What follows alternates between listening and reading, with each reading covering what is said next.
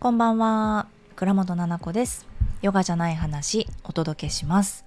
この番組はたくさんある役割の中のじゃない自分が暮らしの中で見つけた新しい気づきをゆるーくお話ししていく番組です。生きやすくなるヒントや新しい自分に優しく出会うきっかけになれば嬉しいです。こんばんは。もうゴールデンウィークもね後半じゃない？長い人だと、なんかいつも言うけどさ、長い人だと何連休みたいな、それいる？その話っていう。でな、なってるよね、テレビでね。長い人短い人っていう、よくわかんないけどね、会社の都合なのかな？え、長い人はってさ、休んでんでしょ、月火。ですよね。え、希望給とかって、そこ、行けんの？そこに。なんか、行けるかな？私会社員だったら。なんか休まなそうだな、私。いやいやいや、前後にこんなに休みあんだから、ここ出なきゃ、みたいな風になっちゃいそう。つまんない。つまんないサラリーマンかもしれん。めちゃめちゃ働くじゃんって。めちゃめちゃ働く気だなって感じだけど、きっとそうだと思うな。なんか、あ、前後に休みあるから、ここ取っちゃって、キュン連休で、ちょっと旅行行っちゃいますとか、できなさそうだな。あ、なんか自分も連絡したいのに、なんか仕事のね、話とかしたいのに、さっきも朝からさ、税理士さんになんか、あの、メール送ってるんで、みたいな感じで言ったらもう、ゴールデンウィークって忘れてて、あ、すいません、連休に入ってまして、みたいな。ああ、みたいな。ぐらいの感じだから、ちょっといけないね。それはやっぱり世の中的にほら、合わせていかないといけないから、暦通りっていうものがありますから、そこっちのあのテンションとかじゃないからね、迷惑になっちゃうからいけないいけないって思いながら、もうね、何のご褒美っていうぐらい、すごいお天気が良くて気持ちよくないですか？ゴールデンウィーク。今日今ね、木曜日だったんですけど、私、スタジオのレッスンがね、第1、第3木曜日でちょうどゴールデンウィークにかかるんですよ、いつも。で、そしたらね、福岡から来たあの梅干しのレナさんですね。梅干しの種の中は神様らしいんですよ。代々言われてる。でそのちょっとえっとこれえは何の話？って思う人は福岡の旅行のですねあのラジオがありますから前編後編とありますから福岡のやつ。それをね本当に聞いてほしい。後編。もう一回だけでいいからお願いだから聞いてほしい。あのレイナさんっていうね方がいらっしゃって。もうねとにかく福岡メンバーが異常なキャラの濃さなのね。全員キャラ立ちしすぎてるっていうかもう話が終わんないっていうこれ強いしキャラが。なんかなんていうのかな。漫画とかにできると思う。っていう。なんとなくみんなでふわーっと一緒にいるって感じじゃなくてどっかで面白いこと起きてるみたいな。なんですよ。でそのレイナさんがね梅干しの種をとにかくちっちゃい時から割って食べてんのよ。あ種じゃなくて種の中ね。で太宰府天満宮に行った時に私は梅干しの種をほら中が神様なんだよ梅干しの種の中身っていうのは。で梅干しの種をお供えするっていうのを私はやりたかったの太宰府天満宮で。で梅干しを食べたんだけどなんか種って 種の中に神様がいてっていう言い伝えらしいよって言ったら「え私ごめんなさいずっと神様食べてます」みたいなちっちゃい時から。でさあの駄菓子屋さんとかのちっちゃい梅だったらいけるかもしれない？ゆ譲って100歩ぐらい。でもなんか大きい種とかもいけちゃうらしいんですよ。しかも一発で歯で、あの、割れるんですって。強すぎっていう。ね。で、なんか今日も話しててさ、ヨガ来てくれて、レイナさんも。で、最近ね、知り合う人が、あ、梅干しの種のレイナさんですよね、みたいな。ごめんって。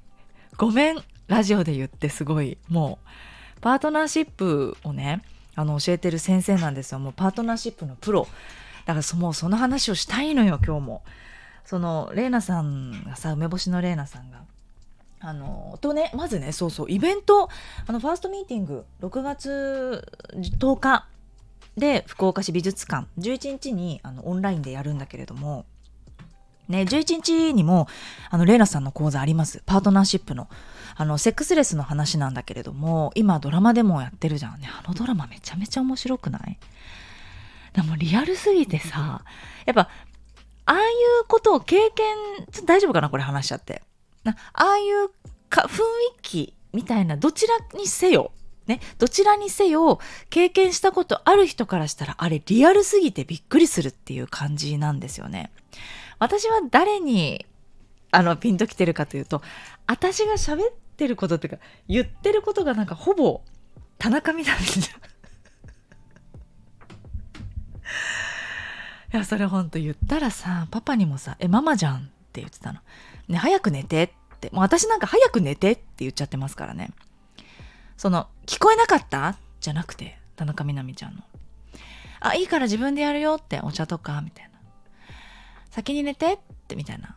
聞こえなかった？って怒るんだけど、もう早く寝てって、こっちにいないでとか言っちゃってる。だからもうさ、それママじゃんもうってすごい笑ってた。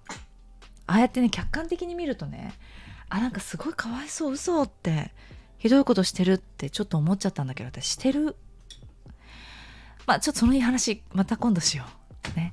で、そうそう、そのね、あの、パートナーシップの、まあ、何て言うのかなその性の話夫婦間のねっていうのの講座。これってさなかなか誰に聞いたらいいかわからないし近くのママ友とかにも話せなかったりするじゃないですか。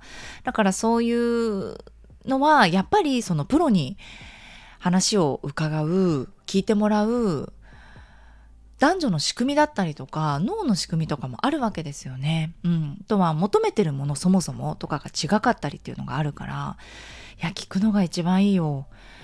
すごくエネルギーを持ってかれるからねパートナーシップってお仕事子育て全部ね。うん、だからだと思うんだ多分お友達とちょっと喧嘩しちゃったっていうのも心残りにある人もいると思うけどなんかお家にね一緒にいるパパとかママとかとなんかちょっと雰囲気悪いんだよねみたいなのってしこりとして残ってるじゃないですか。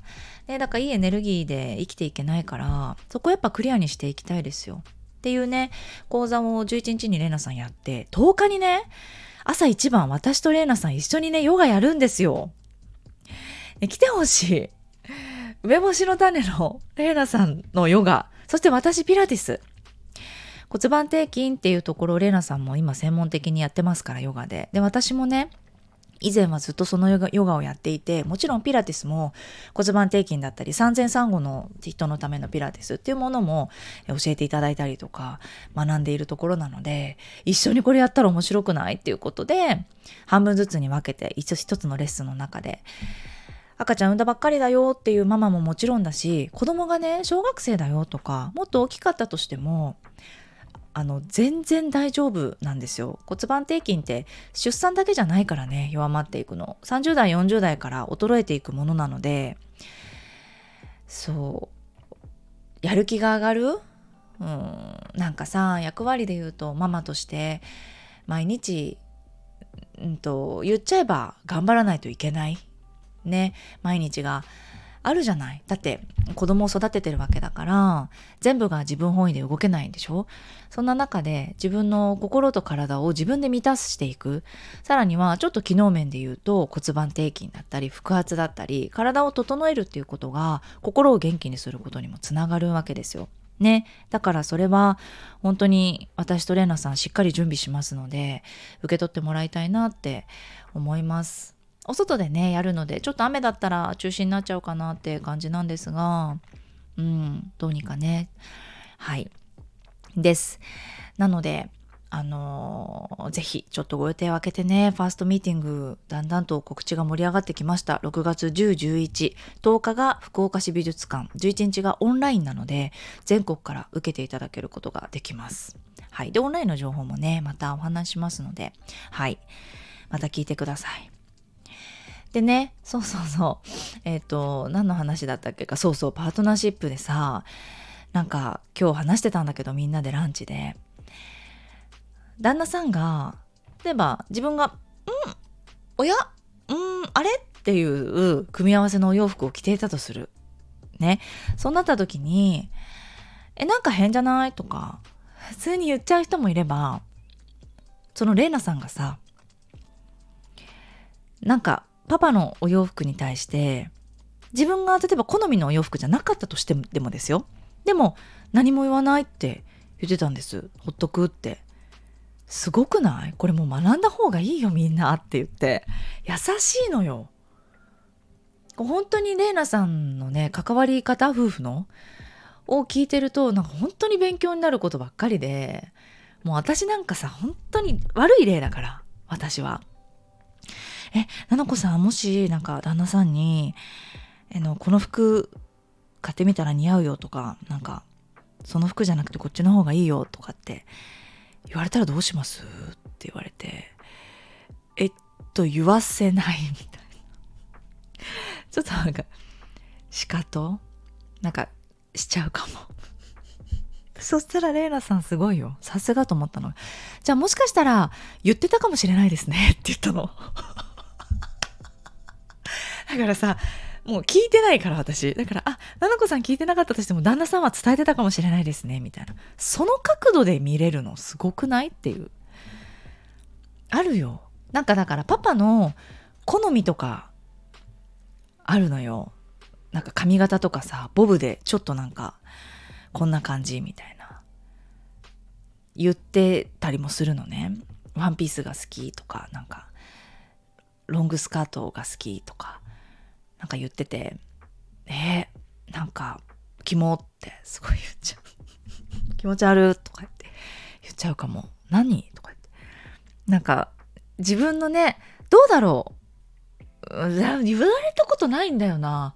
今までの人。で、おしゃれな人と付き合ったことがないからだろうね。おしゃれな人だと、この組は、これ下履くんだったら上これの方が良くないとか。ね、言ってくれる人もいんのかな。迷った時は聞くっていうことはあるかも。この、今日、これかなみたいな。玄関で。靴スニーカーじゃない方がいいね。みたいな感じで聞く時はあるね。でもそれ聞いた後ってなんか、あ、合わないなと思う時もあるから。ね、聞かないで、じゃあ。本当に良くないと思うよ、私。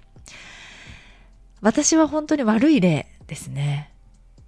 良くないなと思いますよ、関わり的に。仲はいいんだけどね。だから、何なのかこれはっていうとやっぱりパパが偉大なんですよ。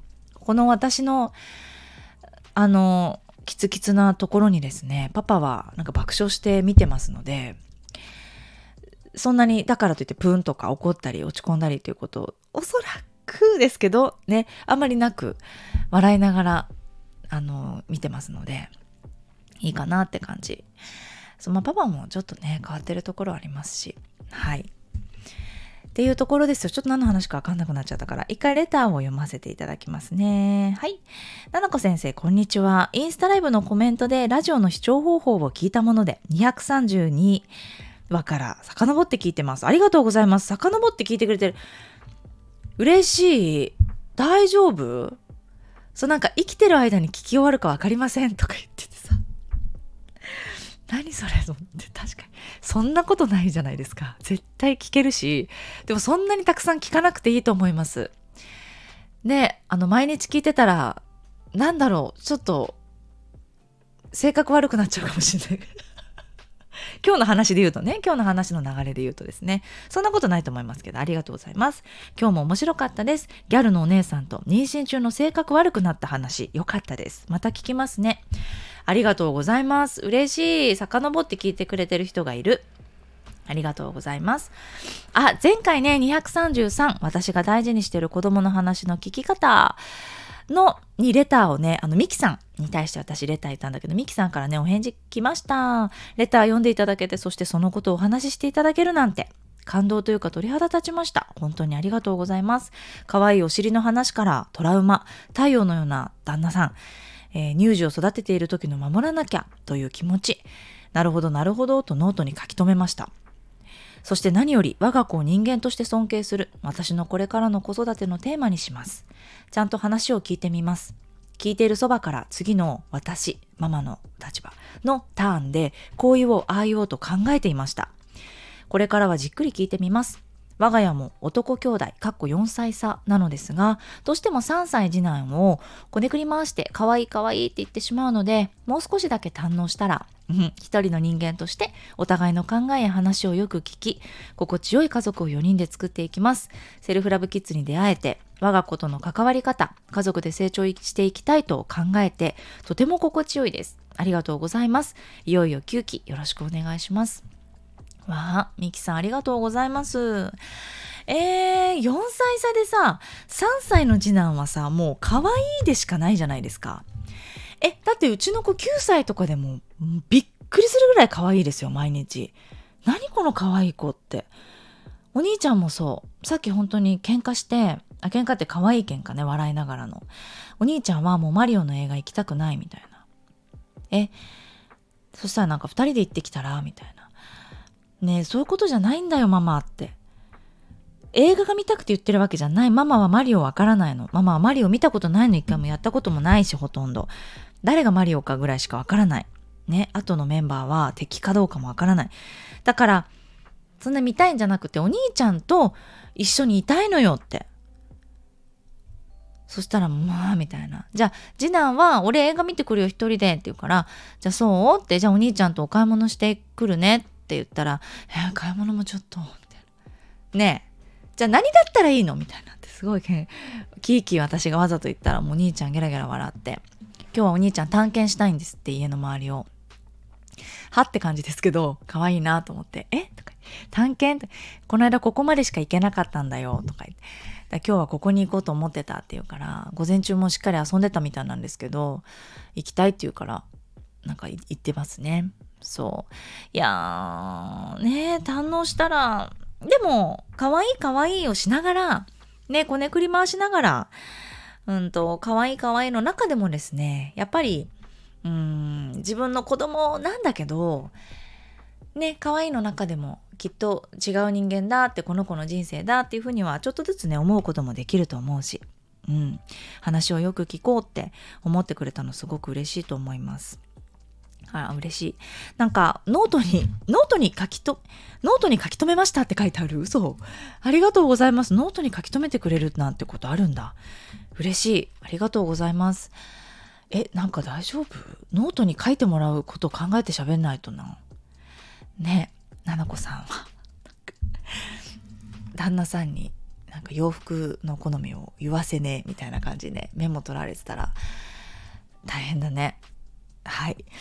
そう、ありがとうございました。ミキさんお返事いただいて。レターね、じゃあもう一つ読んでいこう。えーと、はい。えー、なのこさんはじめまして。初めてレターを送ります。大阪に住んでいる男の子2歳、女の子0歳の2児のママです。いつもラジオを BGM に気づきをいただいています。特に親のことについて、ああ、なるほどなって思うことが本当に多いです。失礼いたしました。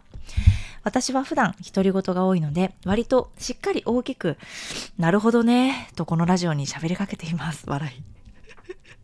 そんな私なのですが、この度、えー、4、5日前に検査薬で妊娠が発覚。でも週数が浅いこと、授乳をしていたために生理が止まっていたこともあり、先生からは週数が浅いので様子を見ましょうとのこと。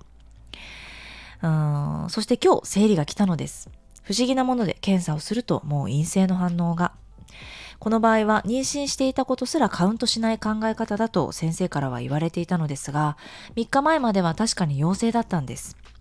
でも今はもういない。私にとって初めての体験で正直生理が来た時は、あ、なるほどね。生理ずっと止まってて心配だったから、それはそれでよかったよねって自分の中で私ってメンタル最強だなって思っていたのですが、どうやらかなり大打撃なようです。2つに分けていただきました、えー、子供たちもいるんだから明るく元気でいないとって以上丸にしないとってずっと考えちゃうなって思ってはいるんですが自然と涙が出たりあやばい人ではありません。妊娠は子作りをしていたわけではありませんでしたが主人が3人目を欲しがっていたこともありなんだか何とも言えないどう処理しようかとこんな感じです。よければななこさんに背中を押してもらえたらとレターした次第です。厚かましいぞは許してください。全然そんなことない。いつも励みになるヨガじゃない話、また次回も楽しみにしています。長くなりすみません。そうだったんだ。初めてレターをいただいた方、ありがとうございます。大阪に住んでいる方ね。そうなんだ。悲しかったね。悲しかったんだよすごく。うんとそうそう。これねあのそうなんだって思う人のために言うと実は生理と生理の間に妊娠しているっていうことってあるんですよ。ちょっと生理が1週間ぐらい遅れたなでも来たななんて時って実は本当に着床だけして育たなくって生理の血として流れるっていうことがあったりするのでね。なので私が思ったのは4、5日前に検査薬で妊娠が発覚したってことですよね。週数週数が浅い時に検査薬をしてわかるっていう段階で、うんと、多分ですよ。もしかしたら赤ちゃんができているかもしれないって、ちょっとワクッとした気持ちだったりとか、できてたらできてたで嬉しいな、みたいな気持ちがあったんじゃないでしょうか。で、かすかにできて、だってね、これもし本当に、わかるよ。子作りをしてなかったのはわかる。でも、二人子供がいて、三人目できたら、あのできたらできたで、なんか、嬉しいなって育てようって思っていた場合さお腹の中に来てくれたらやっぱり嬉しいし育てようっていう気になるじゃないですか。だからお母さんにとってはその喪失っていうのはうんと大きいんですよ。週数が短いとかそれが生理と生理の間に来たとかっていうことは全く関係ない話なんですよね。うん。そうか。カウントしないっていう考え方かもしれないけれども、これはカウントを一回してみるといいと思います。で、うんと、生理が来た時にですね、泣き崩れるっていうことをしないでですね、多分本当にそんなではなかったんだと思うんだ。でも、私たちの心ってそんなに分かりやすくなくってさ、悲しかったら涙出るはずじゃんとか、ね、別に望んで子作りしてたわけじゃないじゃん。みたいな冷静な自分っていうのは心の中にいるわけですよね。その自分が多分止めたんですよね。きっと。生理を見た時に自分であって。あよかったよかった。まあまあまあ来たってことでっていうふうに保ったんですよね。子供2人の命を守る今お母さんですからガタガタって崩れてしまうのをもしかしたら自分の中のしっかりさんがぐって悲しい自分を抑えて前に座ったんだと思うんですよね。だけど一回ちょっと後ろの方を覗いてあげるときっと悲しくて膝抱えて泣いてる自分もいるんじゃないのかなって思うんですね。2番目3番目ぐらいに座ってるかもね。だからその子をちょっと覗いてあげてよしよしってしてあげるといいかなって思います。メンタル最強じゃん私って思わなくてよくて、このレター見た時にすごく嬉しかったの私は。なぜかというと、大打撃だったってことに自分で言葉としてアウトプットできてるからですよね。これは私にとっては、うん、たったのカウントされないような妊娠、誰にでもあるかもしれないし、その間にただ私が気づいただけでも気づいたんだもん。確実にいたんだもんね。そう、だから、え、いいんだよ、すごく悲しんで。うん、赤ちゃんが死んじゃったなって思っていいんだと思うの。すごく大きなこととして自分の中で捉えてあげるっていうのはとても大切なことですよ。傷つかないためにとか大したことないなんて言葉は言わなくてよくってそんなことはないのよ。大したことなら大したことなの。自分の中で。だからしっかりと涙は出してそして一個区切りをつけるためにもなんだろうな。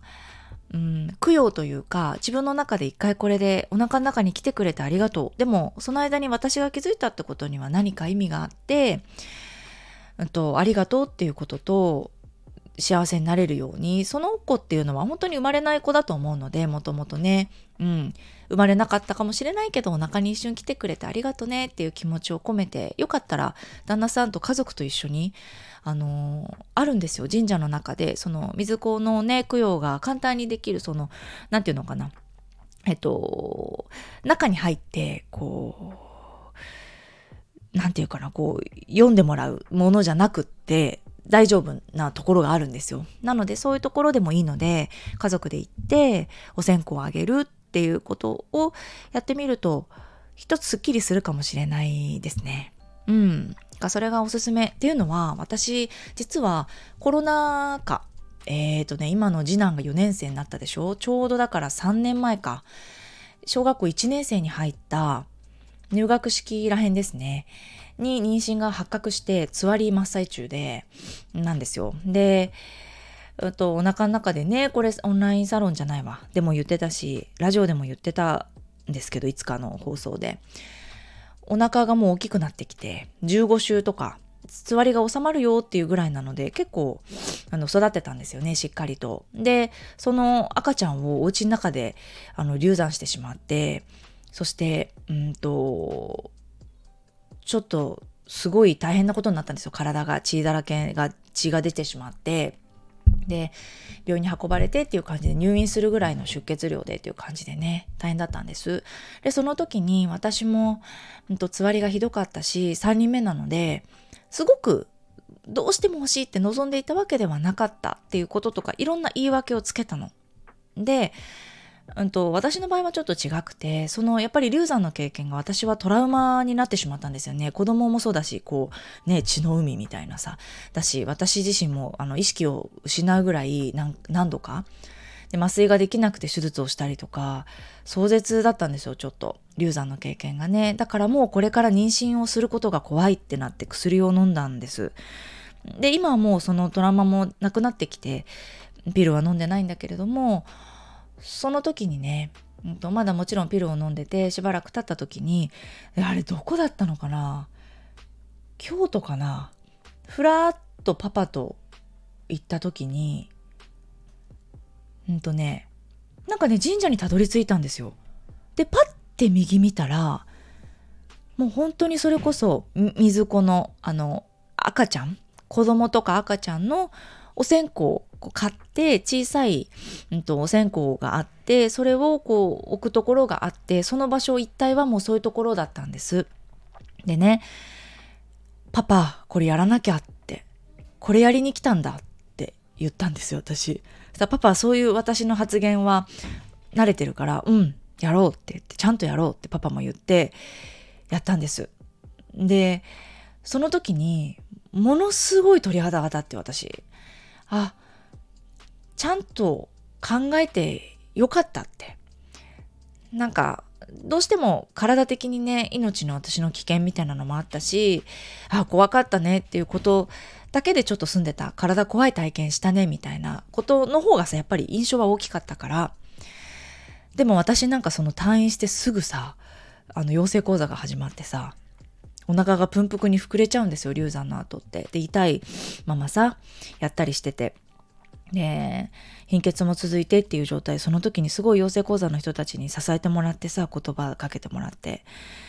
なんだけど一つそういうふうに区切りというか向き合うちゃんとあったこととして自分の中の大きなことだったとしてありがとうっていうこととか大変だったねって悲しかったねって一回自分のことをそういう何かの行動でですね確認することができるんですよね。だからそれがやるといいかなと思います。背中を押すというよりかはですね、しっかり涙は流していいし、子供たちもいるんだから明るく元気でいないとって思いすぎなくって大丈夫だし、以上丸にできないこと世の中に多いですよ。多いよ。でもだ、以上丸にしたら楽なことって多いんだよね。こういう話とかさ自分が傷つかないようにはい終わりって考えるんだけど残ってるよ絶対に心のどこかとか。ね、だから自分がどうしたら気持ちがすっきりするのかいろんな方法があると思うんですよ。その神社に行かなかったとしても家族みんなでキャンプにして、うん、その時にしっかりもうその日を境にありがとうっていう気持ちを込めて、うん、自分はこれに対してどう思うのか、うん、でそれをよかったら多分自分の中で抱えてないでパパにね話してみたりするといいかなって思いますよ。うん。私もその時はすごいパパに喋ったしね。で私は子供たちともね喋ったのすごく。うん。で私が退院してくる、ま、前に子供とパパはすごい喋ってくれてたみたいだから。うんね。そう。なかったことにしなかったりなんかちっちゃいこととか、うん、早く元気にならないと前を向かないとって思えば思うほどって感じだと思うので無理しないで大丈夫かなと思うきっとねやばい人ではありませんって書いてあるしこの文面的にもそんなにすごいずーっと落ち込んでるってわけではなくて多分自然と涙が出るっていう感じなんだろうね。うんと私はまあお仕事上というかうんと、お母様を亡くしたとかお父様を亡くしたとかあのっていう方とお話しすることもあるんです。と笑っててもお友達と何気ないことをしてても自然と涙が出てくるって言うんですよね。私のすごい近い友人でお母さんとお父さん亡くされた子が言ってたんです。止めるなよって先輩に言われたって言ってたんですよ。自分の両親が死んだ時は泣くの我慢すんなよってそれだけをしっかりしろってすごく仲がいいうんと、上司に言われたってそれを覚えてたって自分のお父さんが亡くなった時にとにかくちゃんと泣くようにしたって言っていて、うん、私素敵だなと思ったんですよ。大事なことだなって思った。泣きたい時は泣く怖かったとか悲しかった本当はちょっとお腹の中にいてほしいって私思ってたなって。3人目もしかしたら産みたいかなって思うとかさ。それでもいいんだから。うん。こうしなきゃってうん生きていくためにこの感情持っちゃダメだ私こうしなきゃっていうことってなんかあんまり思わなくていいんじゃないのかなって思うんだよね。あのこういうことじゃなかったとしてもですよ。なんかビジネスをしていても元気になれなくてさやる気がないですみたいな時はさどっぷりそこでのらりくらりすればいいと思うんだよね。その時に気づくことってあると思うから。うん。そんなにねなんか平穏だけだと人生あっという間この今日と変わらない日が10年続くのかって思うじゃないですか。やっぱり上り坂下り坂ってあると思うから自分の中の人生の中の何か、うん、出来事ってあるじゃないですか。グラフにすれば。ね。横によくね芸能人とかでテレビでやったりしてるけどこの時にデビューしてこの時になんとかみたいな。芸能人じゃなかったとしても私たち一人ずつその人生のグラフってあると思うから、うん、自然と涙が出る時もあればこうやって悲しい出来事って起きるんだよね。真面目に生きてるのにさって思いません？なんか真面目に生きてるしさ一生懸命頑張ってんだよ毎日。それなのに悲しい出来事って起きるなって嫌な出来事ってゴツンって石が降ってくるみたいにさ起きるじゃないですか。ね、それに伴って柔軟に心が動いてくれればいいけどそんなに賢くないのよね私たちも。だからこそなんか人間って面白いのかなって思うよこんな話もできるんだから。うん、でいろんなことを考えてさ深く深くきっと AI にはできないかもしれないこういうことってねさあどうでしょうか？ね、なんか背中を押してもらえ、背中を押せなかったかもしんない。ごめんね。でも、なんか、隣に座ってる気持ちでいます。なぜかわかんないけど、体育座り、体育座りして、隣で座って、ねって、一生懸命ね、生きてるのにねって、こういうこともあるねって、悲しかったねっていうふうに言ってる気持ちでいました。行け頑張れ進めみたいな感じじゃないよ。ね、でもでも、ゆっくりでいいと思います。こちらこそ、なんかね、励みになるお話って書いてくれたけど、なんかたくさんのことを考えました。私も。このレターをいただいて、一瞬ガーって胸が熱くなり読んだ時にね、しっかりこうしてこれについては話そうと思ってたので、ちょっと違うレターも挟みつつって感じになりましたが、ちょっと前にいただいてたのでね。はい。さあ、ありがとうございました。ゴールデンウィークも後半戦。ね、今日木曜日だから天気いいですけど、もしかしたらね、週末崩れちゃうかななんて思いながらですけど、はい。なんか、天気がさ、今日とかはいいし、ゴールデンウィーク前半はすごく天気がいいからね、それだけでも、もう本当にご褒美だなって思うんですよ。そういうふうに思う。天気がいいこともご褒美。だってそれだけで、なんか気分は良くなるじゃないですか。とりあえず。とりあえずね。だって、いろんなことがあったとしても、これで、さらに雨だったら、なんか嫌じゃん。ぐらいの感じ。なんか嫌じゃん、みたいな。ねえ、天気でもこんなに気分が変わるんだもん。いろんなことあるよ。まだまだ知らない自分のがいるなっていうことと、なんかこういうちょっと悲しいこと、傷ついたこと、うん、起きなければいいのになっていうネガティブなことが起きてしまった時ってうん何て言うかな自分のことを優しく見れるといいね抑え込んだりとか無理に励ましたりとかなんかやればできるみたいな風にならなくってもよくってどうかそういう時は優しい自分を一番あの前の席に座らせてあげる。ね。そのことを対話できるといいなって思いました今日。